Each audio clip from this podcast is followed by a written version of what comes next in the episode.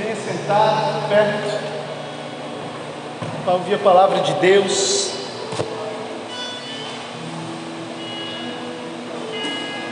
Amém? Eu quero aquele boa noite do começo que me ensurdeceu, tá bom? Ih, com essa cara que vocês estão aí, acho que não vou conseguir. Vamos ver se eu consigo. Eu quero aquele boa noite lá do começo que vocês deram os coordenadores ali, bem forte. Beleza? Boa noite! Não, não, não foi esse boa noite. Boa noite! Esse chegou perto, mas ainda não era esse, né? Amém? Quero convidar você a olhar aqui para frente, prestar atenção aqui em mim. O ministério puder fazer aquele musical. Amado, deixa eu me apresentar para vocês. Eu me chamo Jonathan, conhecido como Jack. Tenho 31 anos, sou missionário, sou membro fundador da comunidade Eterna Aliança. A nossa comunidade tem pouco tempo que está agora em Barra Velha. E eu vim hoje de lá para pregar a palavra de Deus para você, porque essa é a nossa missão, é ir onde ninguém quer ir, ir em todo canto, levar o Evangelho, formar a igreja missionária. Amém? Presta atenção aqui, olha aqui agora. Olha aqui. Tem uma pessoa lado, tem um cara maneiro, tem uma pessoa mais legal do que eu aí. Você gosta mais. Só que você veio aqui para ouvir a palavra de Deus, amém? Aí no final você olha para essa pessoa e fala para ela aquilo que Deus tocou no seu coração. Mas agora, deixa Deus falar com você. E preste atenção aqui. Você viu lá na arte o tema da pregação. Você viu aqui no começo os irmãos conduzindo, né? O tema dessa pregação, que é o morno não é o seu lugar. Amém? Vocês estão vivos? Estão vivos? O morno não é o seu lugar. Fala, quero ver se vocês estão vivos mesmo. Fala assim: o morno não é o meu lugar. Vai ser melhor. O pessoal daqui está vivo? Tudo vivo aí? Tudo bem com vocês? Agora fala bem forte: o morno não é o meu lugar. E isso é para você acordar, para você entender o que, que a gente vai pregar. Amém? Quando a gente fala de temperatura, morno, quente, frio, às vezes eu não entendo direito o que, que, que eu quero falar com isso. Porque a gente vê a representação do Espírito Santo sempre com fogo, mas também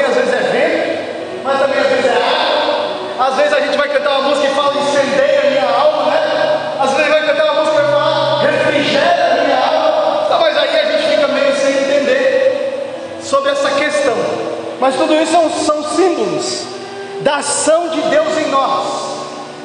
O quente, obviamente, representa aquele que tem desejo, decisão, que quer Deus na sua vida. O frio, com certeza, é aquele que não quer.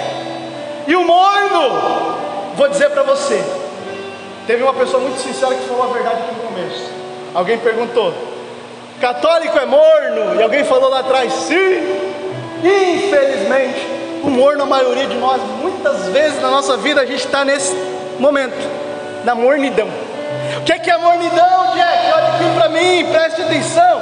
Mornidão é eu vim para a igreja, show, mas eu não quero largar as paradas lá de fora. Eu vim ouvir a palavra, porque é legal ouvir que Deus me ama. Legal eu vir dar um abraço no meu amigo aqui da igreja. Pô, é da hora. Às vezes eu estou sozinho, o pessoal dá um abraço. É legal vir chorar, porque eu me sinto bem. Há um sentimento que vai me alegrando. Só que, deixa eu te falar, preste atenção, olha aqui. Se você não prestar atenção, não vai acontecer nada. Tem que prestar atenção. Só que, tudo esse mover de você se emocionar, de você chorar, de você se arrepiar, de você pular, de você gritar, tudo isso é para mover o teu coração a tomar uma decisão.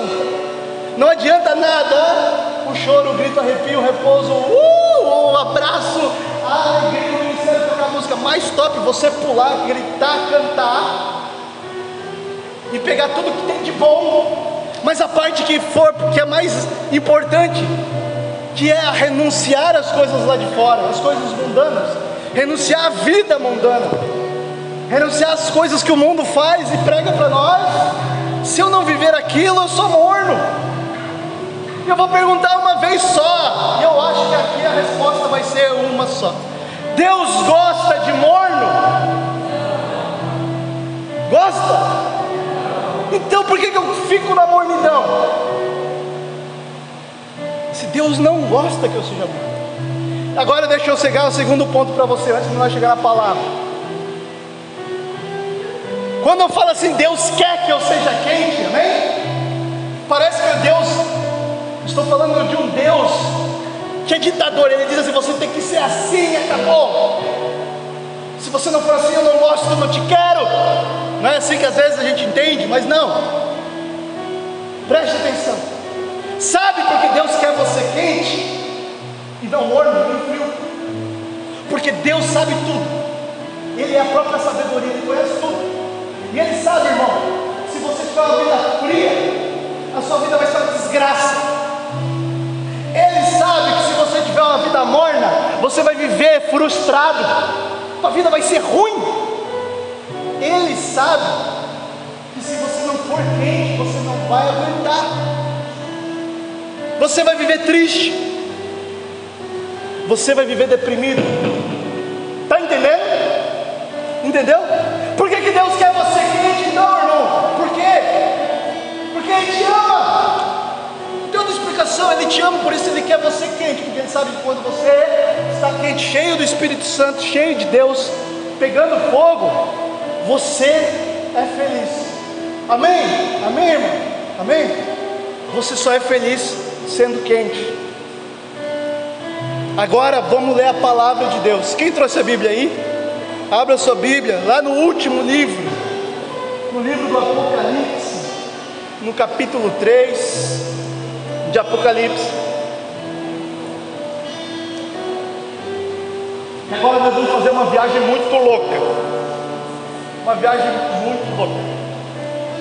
Capítulo 3 de Apocalipse, versículo 14. Amém? Apocalipse 3. Esse é fácil, né, gente? É o último livro, 14. Quem não trouxe a Bíblia, olha aqui para mim agora, escuta a palavra de Deus. Quem trouxe, lê. Amém? Escuta a palavra de Deus. Esse momento é importante. No versículo 14 vai dizer assim: Ao anjo da igreja de Laodiceia, escreve: Eis que diz o Amém a testemunha fiel e verdadeira, o princípio da criação de Deus. Conheço as tuas obras, não és nem frio nem quente. Oxalá fosses frio ou quente, mas como és morno, nem frio, nem quente, vou vomitar-te. Pois dizes: sou rico, faço bons negócios, de nada necessito e não sabes que és infeliz, miserável, pobre, cego, nu. Ouve, irmão, a palavra.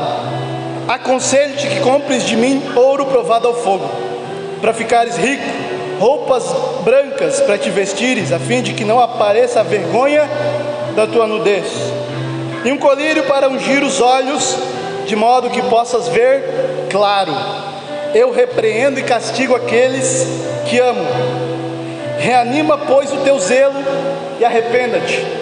Eis que estou à porta e bato. Se alguém ouvir a minha voz e abrir a porta, entrarei em sua casa e cearemos eu com ele e ele comigo. Ao vencedor concederei assentar-se comigo no meu trono, assim como eu venci e me assentei com meu Pai em seu trono. Palavra do Senhor. Amado, agora presta atenção vamos fazer uma Você sabe que Jesus começou a pregar e escolher os seus discípulos. Primeiro escolheu Pedro e André, que era o pescador, amém? Depois escolheu Tiago e João, que também estavam ali concentrando o rei, amém? Escolheu os discípulos e entre eles estava João. Jesus pregou três anos, Jesus morreu na cruz. Jesus ressuscitou depois de três dias, amém? Presta atenção que a viagem é bem doida. Depois ele e ele enviou o Espírito Santo. Quando Jesus mandou o Espírito Santo sobre os apóstolos, estão entendendo? Os apóstolos começaram a pregar o Evangelho em tudo quanto é canto. Foi para tudo quanto é canto, foi para tudo quanto é lado, e você vai lá nos Atos dos Apóstolos. Os apóstolos pregando o Evangelho. E os apóstolos fundaram várias igrejas. Só que era proibido. Eu quero que você preste atenção nisso. Era proibido pregar o Evangelho. Os apóstolos morreram por pregar o Evangelho. Pedro foi crucificado de cabeça para baixo. Judas foi matado a machadada, outro foi apedrejado. O era morto. Imagina só então, eu vim aqui preguei o Evangelho.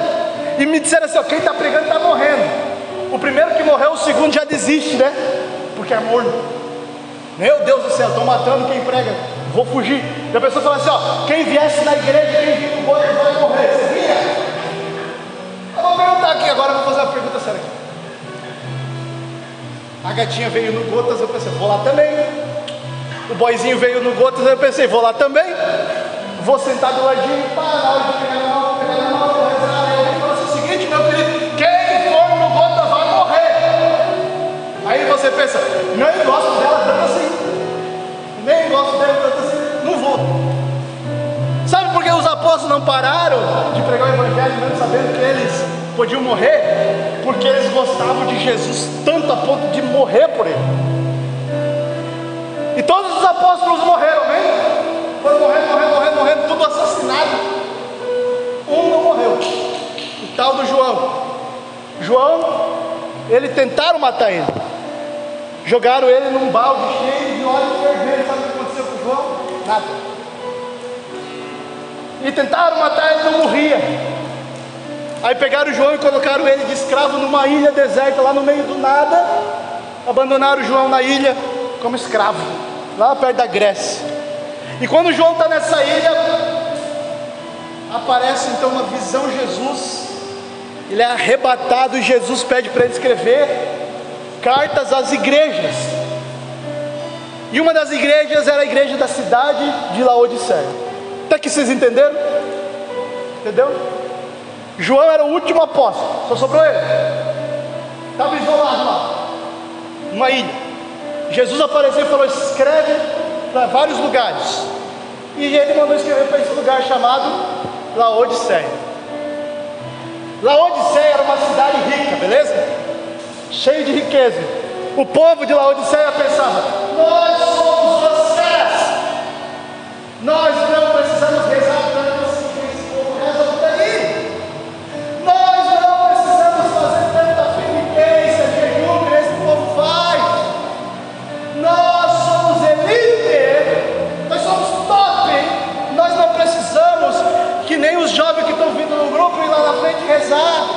desse jeito.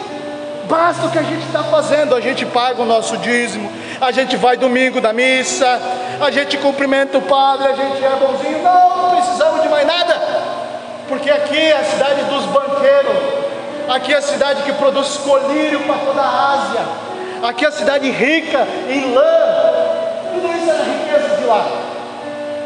E eles se achavam os caras, porque eles tinham essas riquezas aí. Amém? Entendeu? A cidade achava que era o top. Jesus mandou a carta para eles falando assim: ó, vocês são uma vergonha, vocês são um bando de jaguara. Compra de mim ouro. Porque o que o Senhor quer dizer com isso? Só as coisas de Deus importam. A riqueza humana não importa. Compra de mim roupas brancas, vocês ficam se pagando que vocês têm aí lã.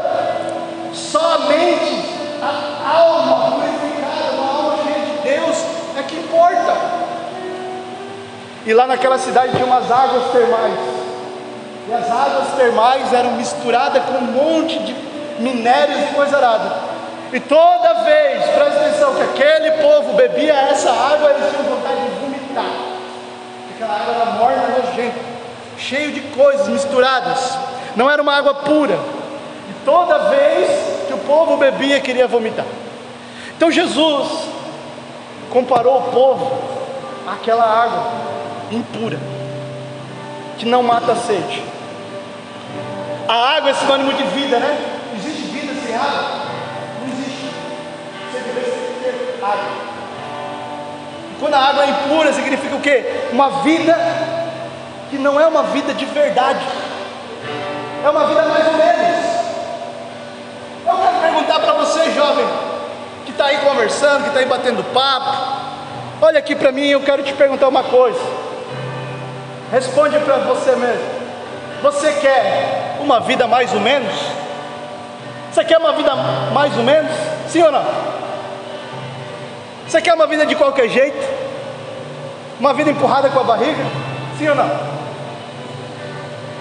Por mais que a sua vida tenha sido desse jeito e você não queira, não consiga, não tenha vontade de mudá-la, você lá no seu interior você não quer uma vida jeito.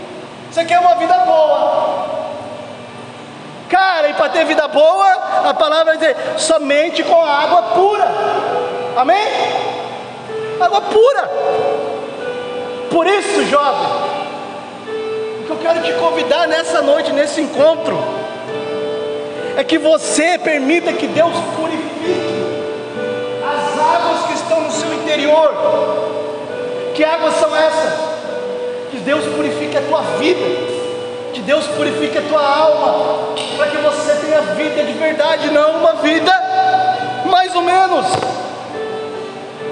cara, porque eu repito o que eu falei na oração. Você andou com seus passos, com sua forma de pensar, com seu jeito de achar que a vida é. E quantas vezes por causa disso você se viu frustrado, irritado, triste, depressivo e chorando?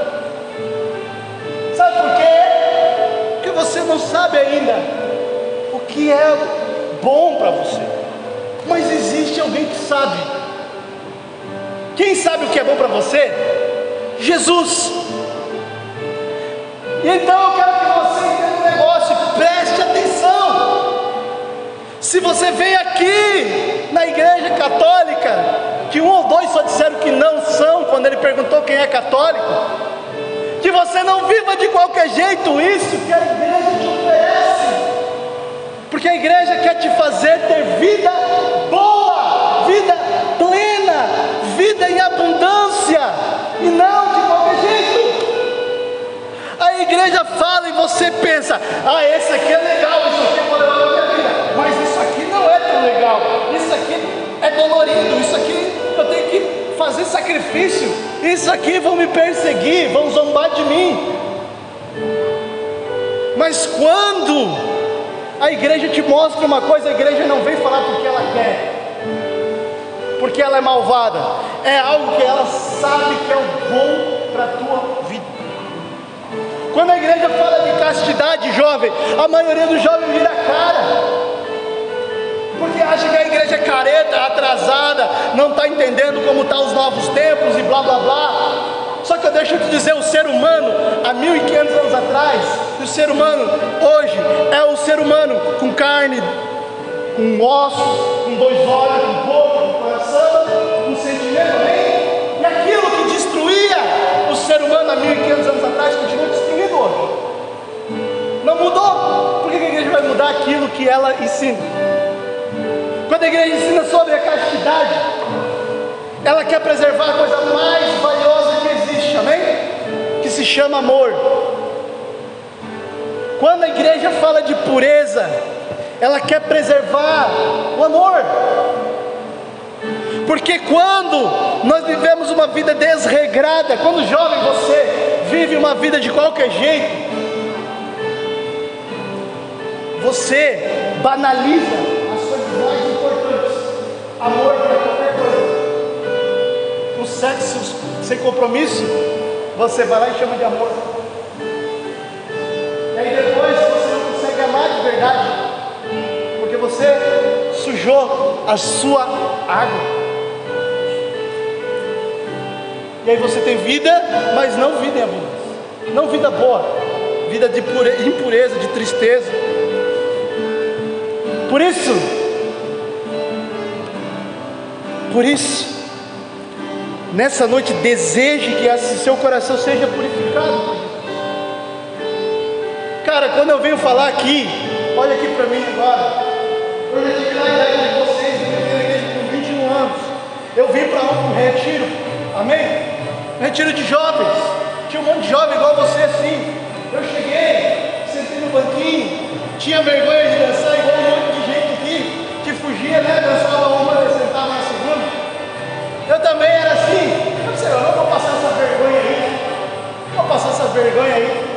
Chegaram para mim, olha só, falaram assim, ó, quem não fazer a animação aqui vai dançar sozinho com a vassoura lá no meio. Aí eu fui fazer a animação para não passar mais vergonha ainda, né? Eu era igual você, cara. Eu queria ser o cara que pegava todas as meninas. Eu queria ser o cara que levava a galera para festa, pagava cerveja, festa para todo mundo. Eu queria ser o cara rico que todo mundo admirava, porque era cheio das pessoas ao redor por causa dessas coisas.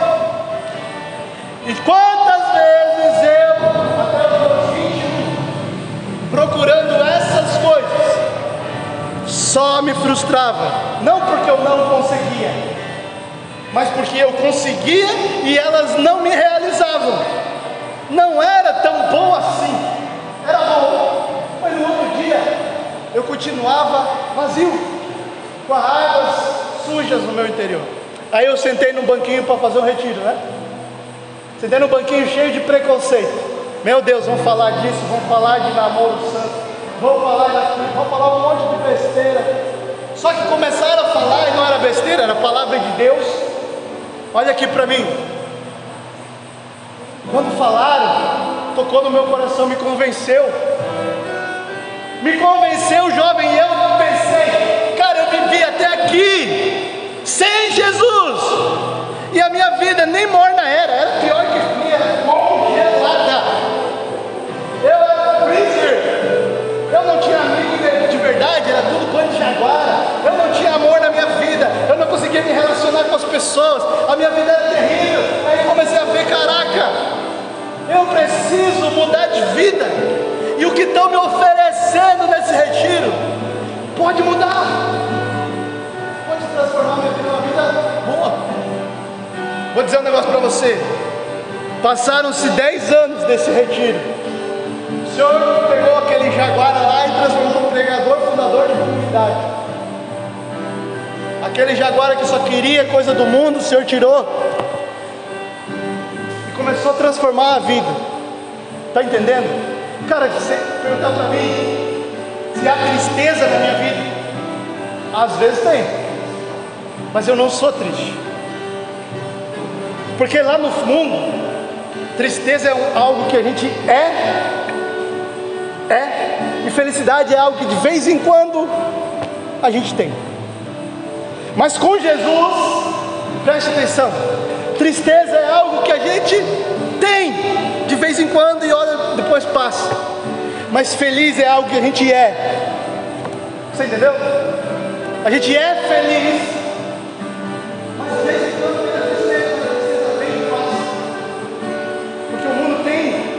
tribulações, mas ele venceu o mundo. Seguindo a vida que nós estamos seguindo, nós não venceremos. Nós vamos viver uma vida de qualquer jeito, uma vida meia boca, uma vida morna, e não foi para isso que Jesus te fez. Olha aí para essa pessoa que está quase dormindo do seu lado.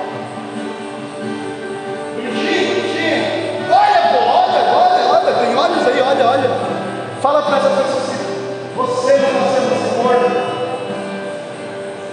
Você não nasceu para ser morno. Você não nasceu para ser qualquer um. Jesus te quer, amém? Jesus quer você. Ah, mas eu sou assim, eu sou assado, eu só faço porcaria. Eu ando com uma galera pesada, minha família é toda desregrada, meu pai, minha mãe, isso. Ah, não importa. Jesus quer você. Ah, mas eu não vim aqui para rezar. Eu não vim para o grupo aqui para rezar. Eu vim por qualquer outro motivo. Não importa. Jesus quer você. Eu quero que você deixe isso cair no seu coração, jovem. Aqueles que estão de fato desejando hoje. Jesus. Escute isso. Jesus quer você. Aí você vai pensar assim: por que Jesus vai querer a mim? Por que Jesus vai querer a mim? Eu que sou assim, eu que sou assado, eu que faço isso, faço aquilo. Deixa eu te explicar. Presta atenção aqui agora. Sabe por que Jesus quer você? Imagine aqui comigo. Quem gosta de pizza aí? Imagina então que você está querendo uma pizza. Aí você pega o telefone e pede uma pizza, mesmo, Aquela que você mais gosta, sabor que você mais gosta. Só que daí você pediu a pizza e você tinha um compromisso, beleza?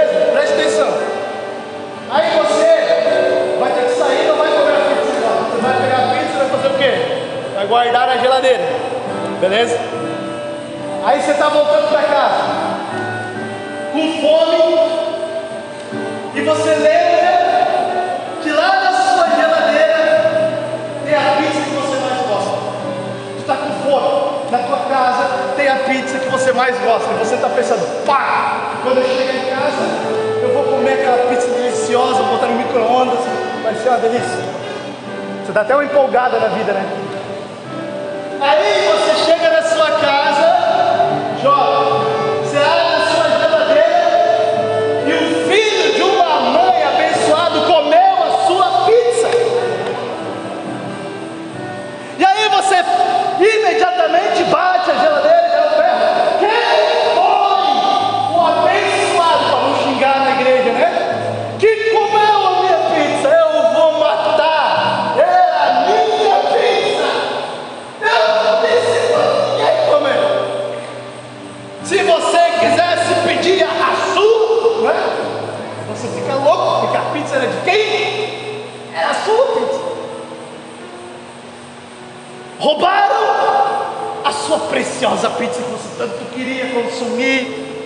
você chegou a sonhar com ela.